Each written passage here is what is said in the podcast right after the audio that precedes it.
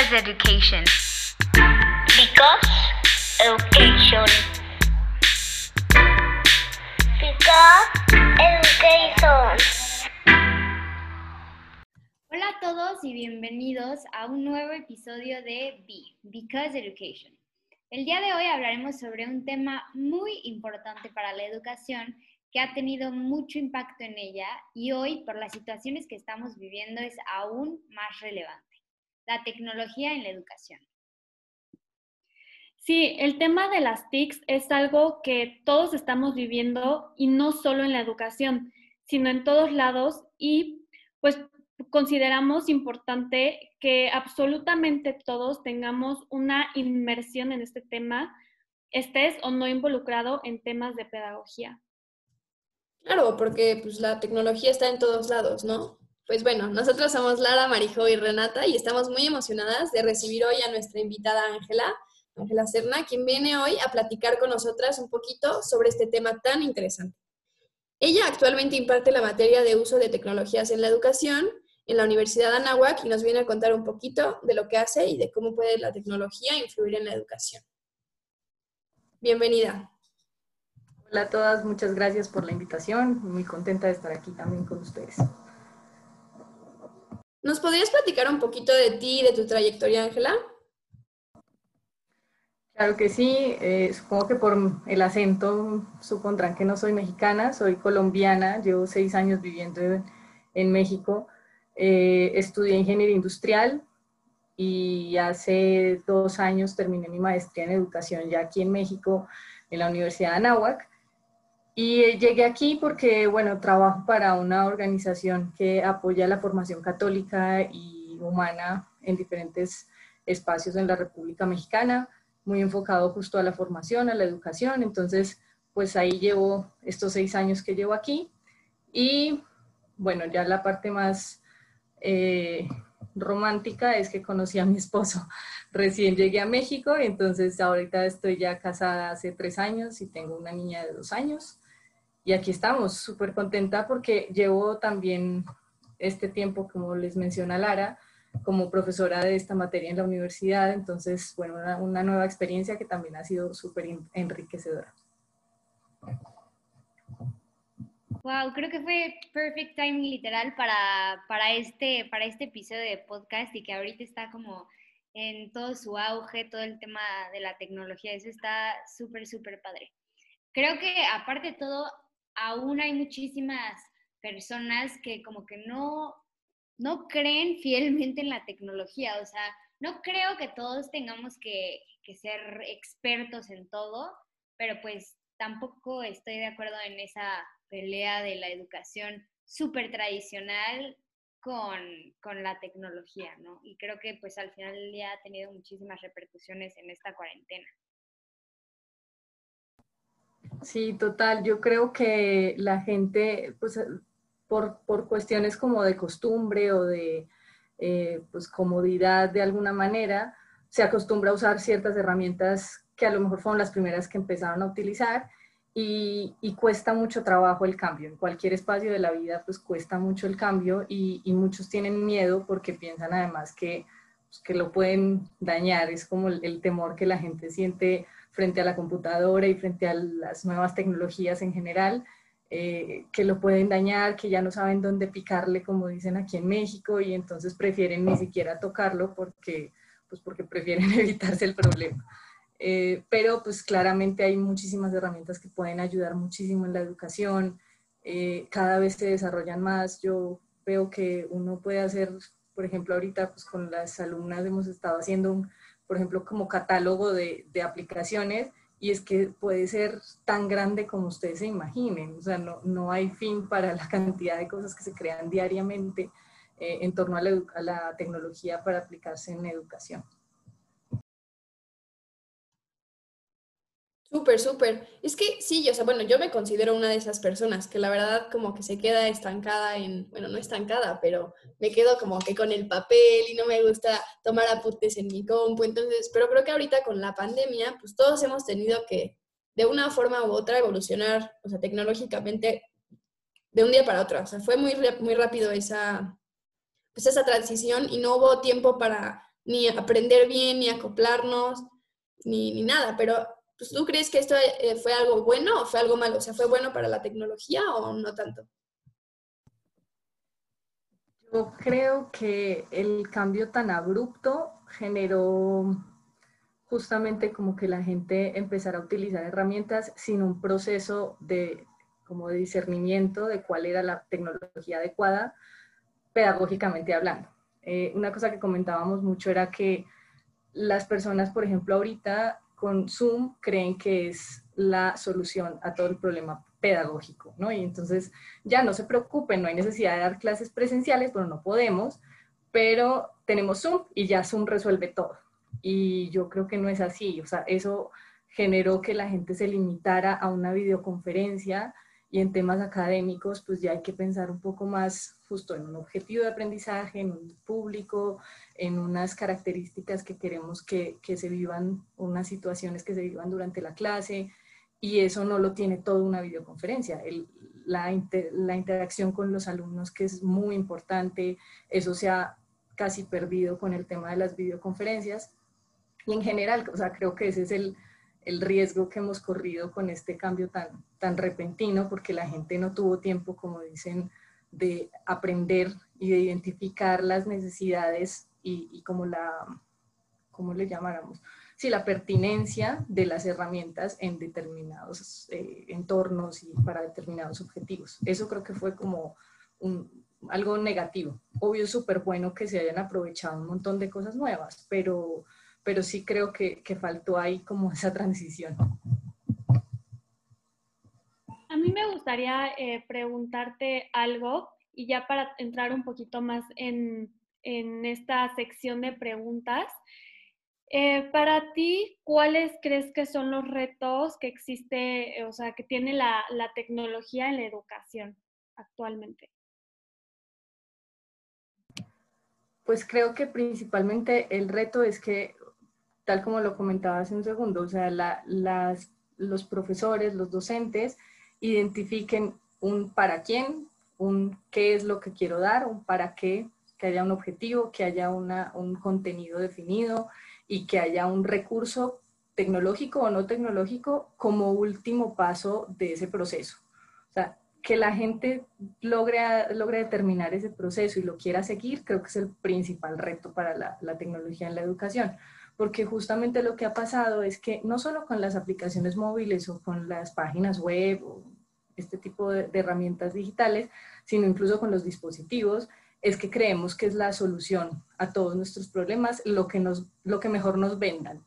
Entonces, yo he pensado, por ejemplo, en eh, dispositivos como los que se propusieron en algún momento, como los iPads o las tablets, que cuando llegaron la gente pensó que ese era ya la panacea, o sea, todos los kinders tienes que, tienen que comprar eh, iPads para todos los niños, en todos los colegios tiene que haber 10.000 iPads y se encontraron con una dificultad y es que no sabían qué hacer con ellos.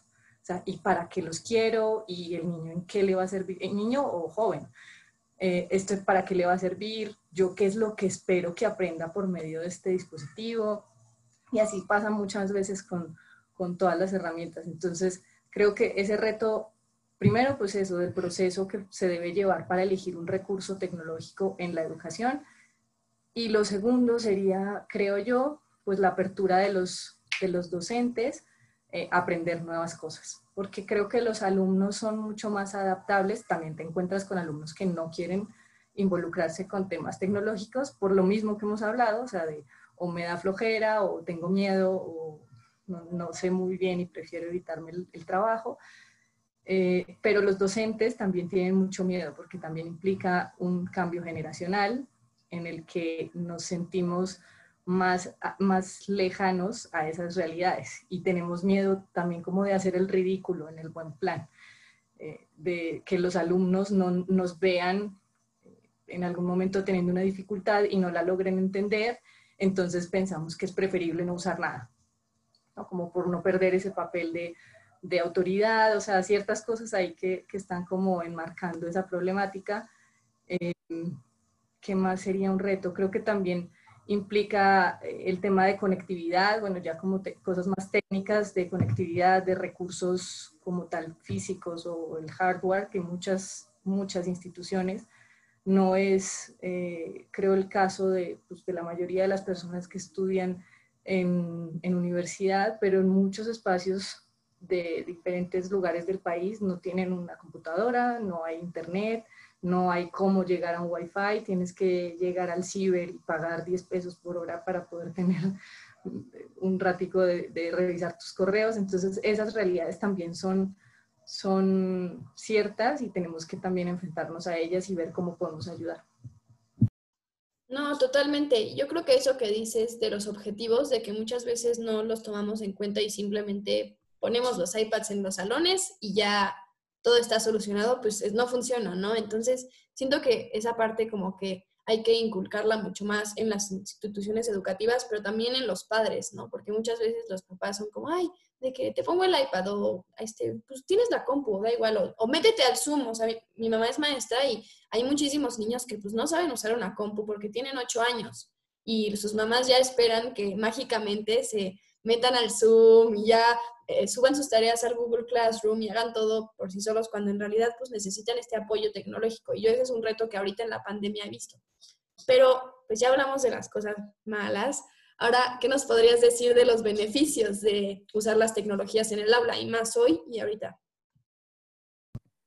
Yo creo que tiene un montón de beneficios y por eso como que cada vez me, interesa más el tema, porque una de las cosas que, que hemos logrado con la incorporación de ciertas tecnologías en la educación es lograr que el estímulo para el alumno sea como más fuerte, de tal manera que el aprendizaje sea más significativo es verdad que todos hemos aprendido usando una enciclopedia y viendo una hoja de papel con una fotografía de algún momento histórico importante que nos tengamos que aprender.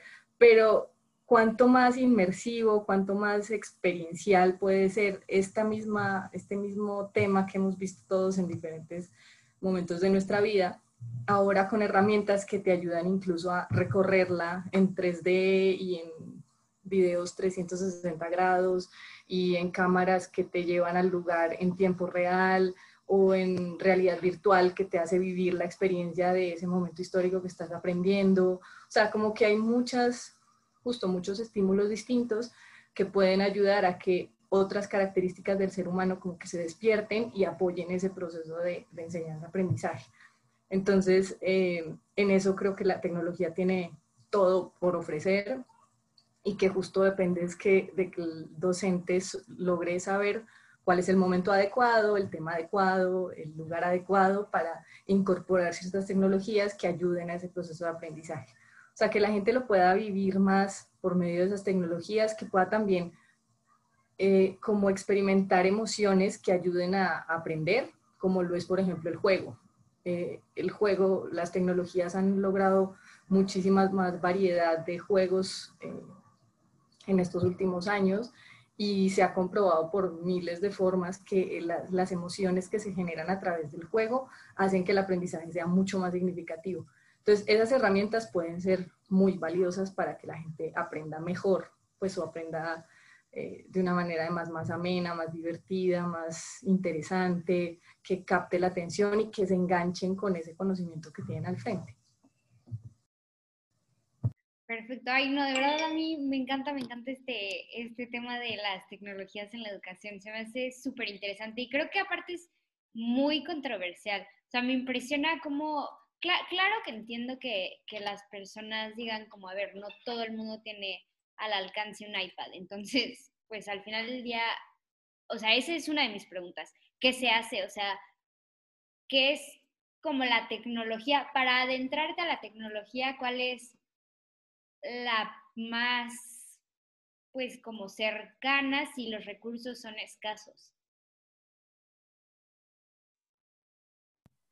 Creo que ahí hay, una, como les decía al principio, hay una realidad muy fuerte de, pobreza y de como sesgo entre, unas, entre unos grupos sociales y otros, y es verdad que no, no tienes en muchos casos las herramientas y los recursos para, pues, para involucrarte con la tecnología.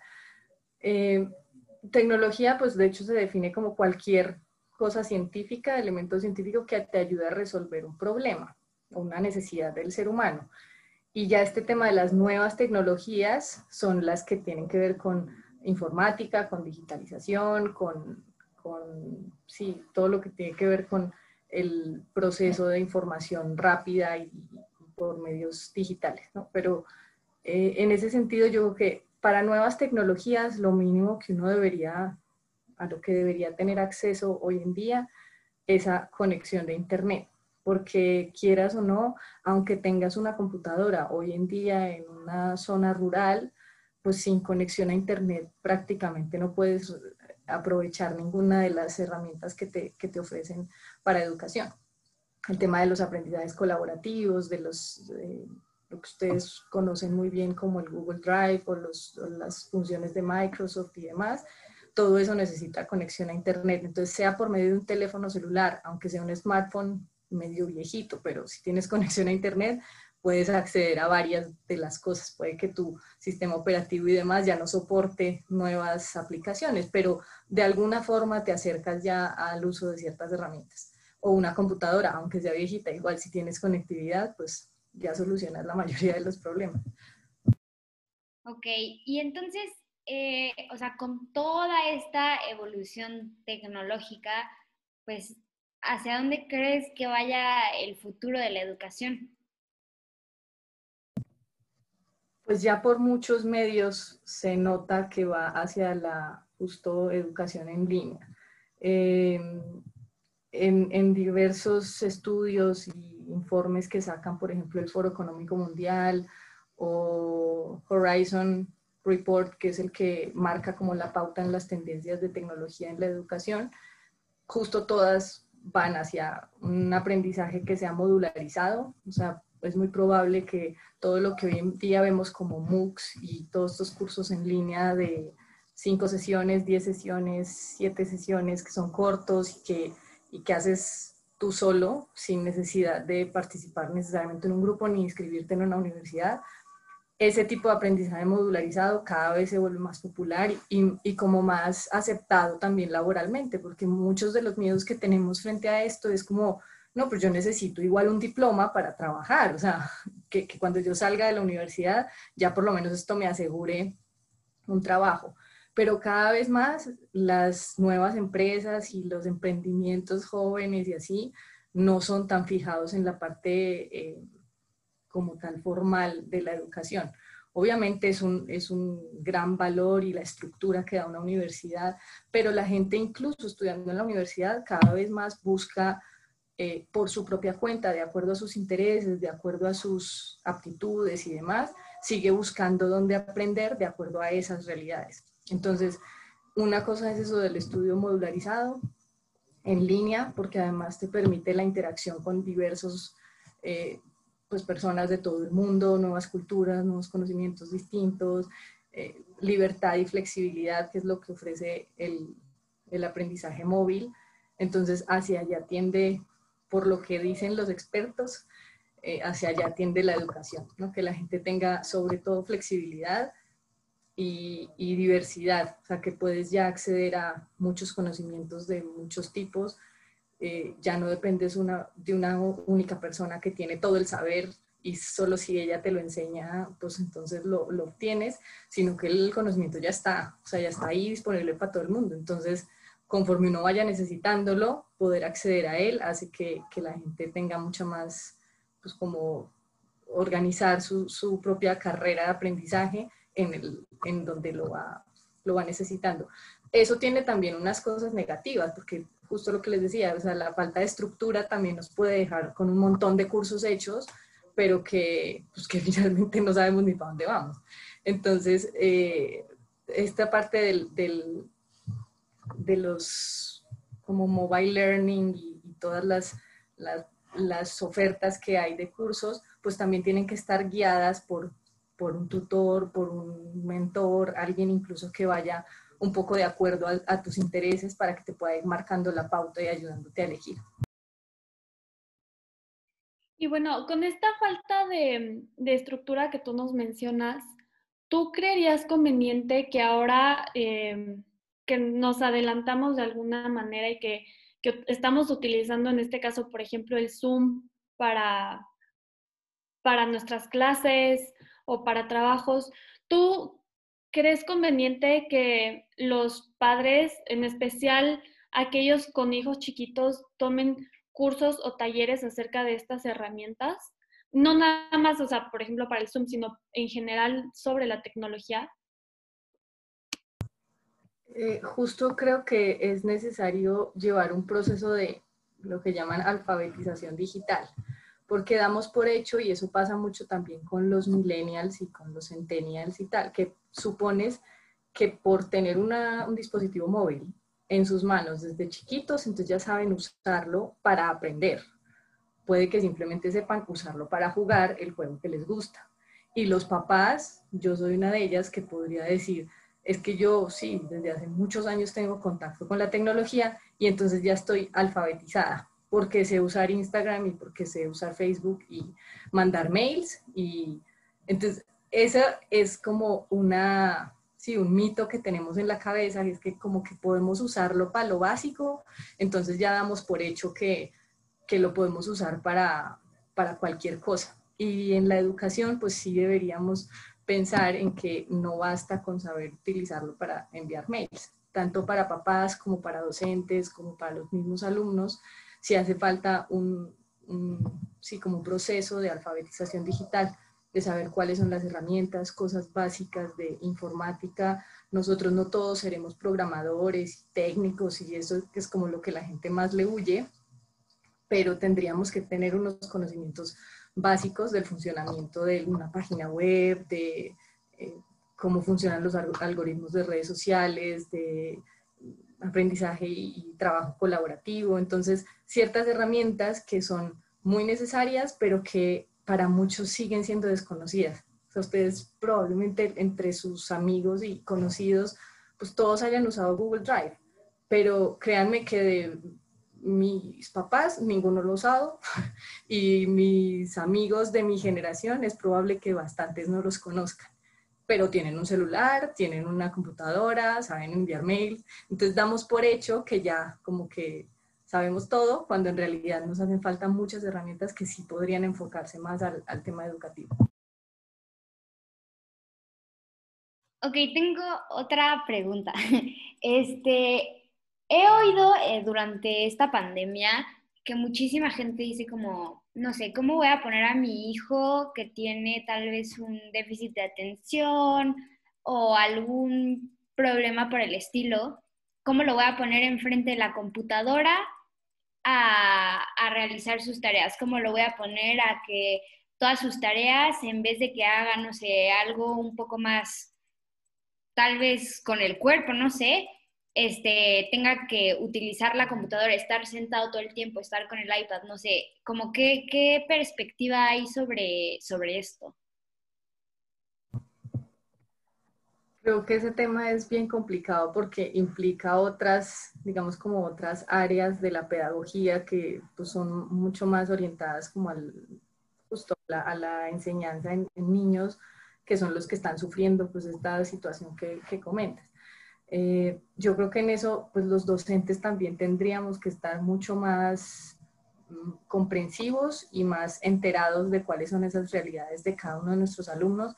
Partamos de la base que, que si estamos hablando de educación formal, pues en teoría los grupos no deberían ser tan grandes y entonces los maestros podrían estar un poco más al tanto de esas situaciones, digamos, particulares.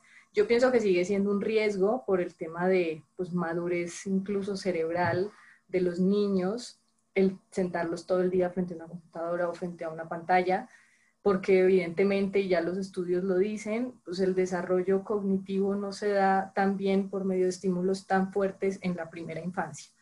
Eh, habría que repensar también los programas, en, creo yo, en la educación, sobre todo los más pequeños, para que incluyan esas actividades que tú dices. O sea, puede que tú tengas a tus niños explicándoles las instrucciones 15 minutos en la pantalla.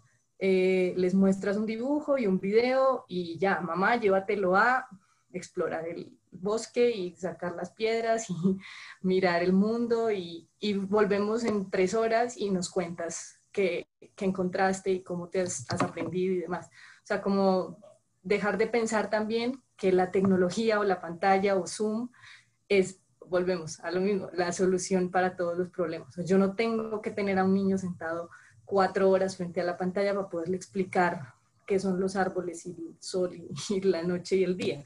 Tengo que usar otras herramientas y por eso volvemos a, a, como la importancia del proceso, que el docente sepa escoger para quién, eh, qué, para qué lo quiere, o sea, qué espera que esa persona aprenda. Y por último, el recurso. Entonces, el recurso a veces será tecnológico y otras veces no. Entonces, pues ojalá pudiéramos como orientar también a los docentes, porque imagínense, les cambian todo y los tenían en clase todo el día justo jugando y corriendo y tal. Y de un momento a otro les toca usar Zoom, tampoco los docentes saben cómo suplir una cosa presencial con las, con las tecnologías. Entonces, justo hace mucha falta ese acompañamiento docente para que pues pierdan el miedo, pero también pierdan esa sensación de que todo lo resuelve. No, claro. Justo lo que yo estaba pensando ahorita es que, o sea, no hay que usar la tecnología para todo, o sea, que hay como que encontrar el balance entre como que usar la tecnología para el aprendizaje y también, justo como dices, buscar otras cosas. Y no porque sea tecnología significa estar sentado frente al Zoom, ¿no? O sea, como decías hace rato, hay realidad virtual, puedes hacer este, muchas herramientas, o sea, puedes usar muchas herramientas tecnológicas que, que impliquen movimiento, que impliquen creatividad. Y justo yo quería como que enfatizar un poquito en esto de la creatividad, porque siento que ahorita, como todo lo tenemos a un clic, o los niños también, pues, ay, quiero jugar, y entonces agarran el celular de la mamá y ya, ¿no? Siento que eso como que a veces está, se está perdiendo las habilidades creativas de pensamiento crítico, todas estas cosas. Entonces, no sé, o sea, siento que se está perdiendo mucho esto de la creatividad y cómo, o sea, ¿cómo crees que las tecnologías aportan para el bien o para el mal? esta, este fenómeno de la creatividad o cómo se podría, bueno, en su caso, solucionar. O si, sí, en verdad es verdad lo que pienso, porque quizás estoy completamente equivocada. No, yo creo que tienes toda la razón, porque muchas cosas se resuelven, como dices, a un clic. Y yo pensaría incluso más que en la, que la creatividad, también hay habilidades de las que llamamos soft skills, que hoy en día pues, serán las que nos diferencian del, de las máquinas cuando todas las máquinas hagan de todo por nosotros, eh, como las habilidades sociales, que eso también se está perdiendo por, por cuenta de, estar todo el día frente a una pantalla y ya no interactuando con la gente, o, sí, o, esa capacidad de pensamiento crítico, de analizar. Yo creo que eh, sí implica justo una dificultad. En el tema de la creatividad, pues puede ser porque ya muchas cosas están prehechas, pues si pensamos nosotras mismas en nuestro trabajo, ya no tienes que echarle demasiada cabeza a cómo vas a diseñar tu PowerPoint para que esté bonito, sino que pues te vas a Canva o a, y ya están hechas, ya tú no tienes que hacer nada. Eh, pero justo creo que también es parte de, pues, de ese reto, sí, de quienes acompañan a los alumnos, de quienes ayudan para que eh, no sea la respuesta última la que encuentras en la página web o en la en la herramienta o tal, sino que ayudes a analizar al alumno, que les hagas investigar en diferentes lugares, a lo mejor ya no es yendo a la biblioteca eh, física, pero pues mételos a que, a que investiguen en varias páginas web, que sean críticos en su forma de pensar, que vean ahorita con el tema de la, pues de la polarización en cuanto a opiniones en todo el mundo, en cualquier tema, pues obligar un poco a los alumnos a que investiguen de ambos lados, ¿no? Nos quedamos a veces con lo que, con lo que nos marca la primera opinión que tenemos de algo, pero tú como docente tendrías que ayudarles justo a investigar la otra opinión, la opinión contraria, para que piensen de ambas formas y analicen. Y eso también creo que podría ayudar a la creatividad. O sea, siempre creo que es el uso adecuado, pertinente de esas herramientas las que pueden ayudar a desarrollar todas esas eh, habilidades sociales, de creatividad, de pensamiento crítico, de análisis, que a veces van faltando. O sea, porque justo si, como tú dices, si hay algo que ya está hecho, pues entonces no obligo al alumno a hacer nada. Si tú le, como docente diseñas tu actividad de aprendizaje o tu tarea o tu ejercicio para que, sea, para que desarrolle esas habilidades, las herramientas ayudan. Es tal cual como las herramientas físicas, pues o sea, un martillo no es el que hace la solución. El martillo te ayuda a clavar el clavo, pero no, pero no debería ser el fin último. Ese es la gran, el, el gran riesgo que corremos con las herramientas digitales, porque la gente cree que la herramienta misma ya es el fin.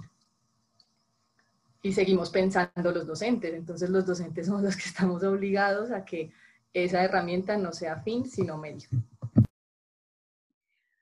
A mí me gustaría preguntarte, eh, ¿qué ideas tienes para disminuir la brecha digital que, que existe ahora?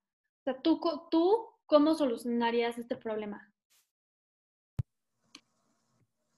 Es una pregunta muy soñar, ¿eh?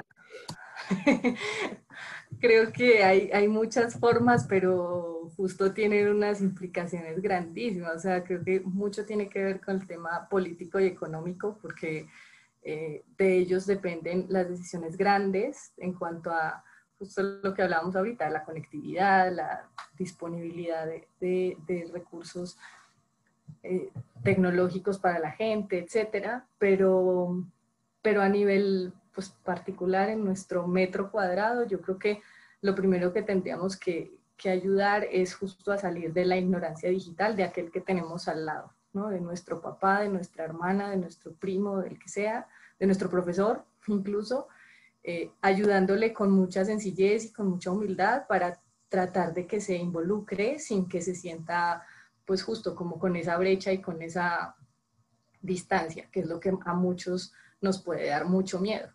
Entonces, eso creo que sería un paso pues muy sencillo, pero que puede ayudar. O sea, aquel que tú no tienes, más bien aquel que te ha mostrado que tiene cierta inquietud, pero que no sabe cómo hacerlo, pues que tú le puedas ayudar. Que todos los que más o menos se han involucrado más con las tecnologías, pues puedan ayudar a aquellos que están definitivamente alejados. En cuanto a temas de ya de recursos físicos y de conectividad y esto, sí creo que depende mucho más de, de las grandes compañías y las grandes eh, decisiones políticas, pero nosotros también podríamos hacer acciones que lleven a, a, fomentar eso. O sea, ya parece un poco más el tema de voluntariado, pero, pero suena, sonaría muy bien que todos los docentes y alumnos que han tenido esos recursos, porque pues sí, viven en esas, en esas circunstancias de donde son fáciles de tener, pues también en determinados momentos donen, apoyen, eh, creen iniciativas de educación a distancia para personas que nunca lo han logrado. Yo mm, me, me, fascinó un ejercicio que hicimos con las alumnas que era crear como cosas locas de educación para usando tecnologías y alguna decía que, que crearía un dispositivo de realidad de hologramas con todas las clases ya precargadas en las que tenían, era como una caja donde estaba un disco duro gigante con todas las clases de primaria, ponle grabadas en hologramas. Y entonces no necesitabas internet, sino que lo mandabas a una comunidad rural donde no tienen acceso y pues ya los niños tenían toda la educación ahí. Habrá ciertas cosas que habría que mejorarles la idea, pero, pero en cierta forma yo creo que hay muchas eh, iniciativas que pueden desarrollar aquellos que tienen ya los recursos y que por por circunstancias de la vida y que gracias a Dios la, las han tenido, pues que las puedan ofrecer también a aquellos a quienes les falta.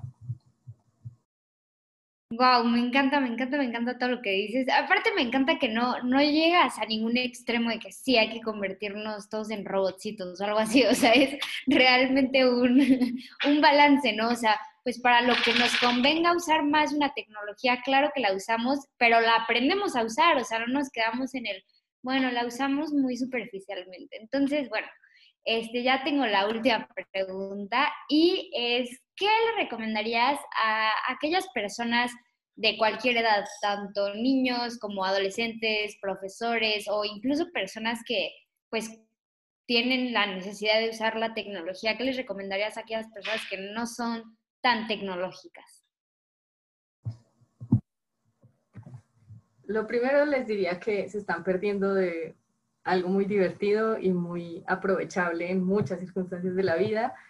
Entonces, eh, que pregunten y que cuando no saben qué hacer, literalmente se metan a Google o al buscador que utilicen y marquen la pregunta. O sea, hay muchas cosas que nosotros podríamos aprender en serio buscando ayuda, sea de un amigo, de una persona o sea de una herramienta tecnológica que te ayude a resolver cierta situación. A veces le tenemos miedo, por ejemplo, a seguir un tutorial que alguien buenamente se quiso ofrecer para, para enseñarte a utilizar una herramienta. Y eso, pues, ¿cómo no aprovecharlo si, si ahí está la gente trabajando para, para ayudar a otros, ¿no?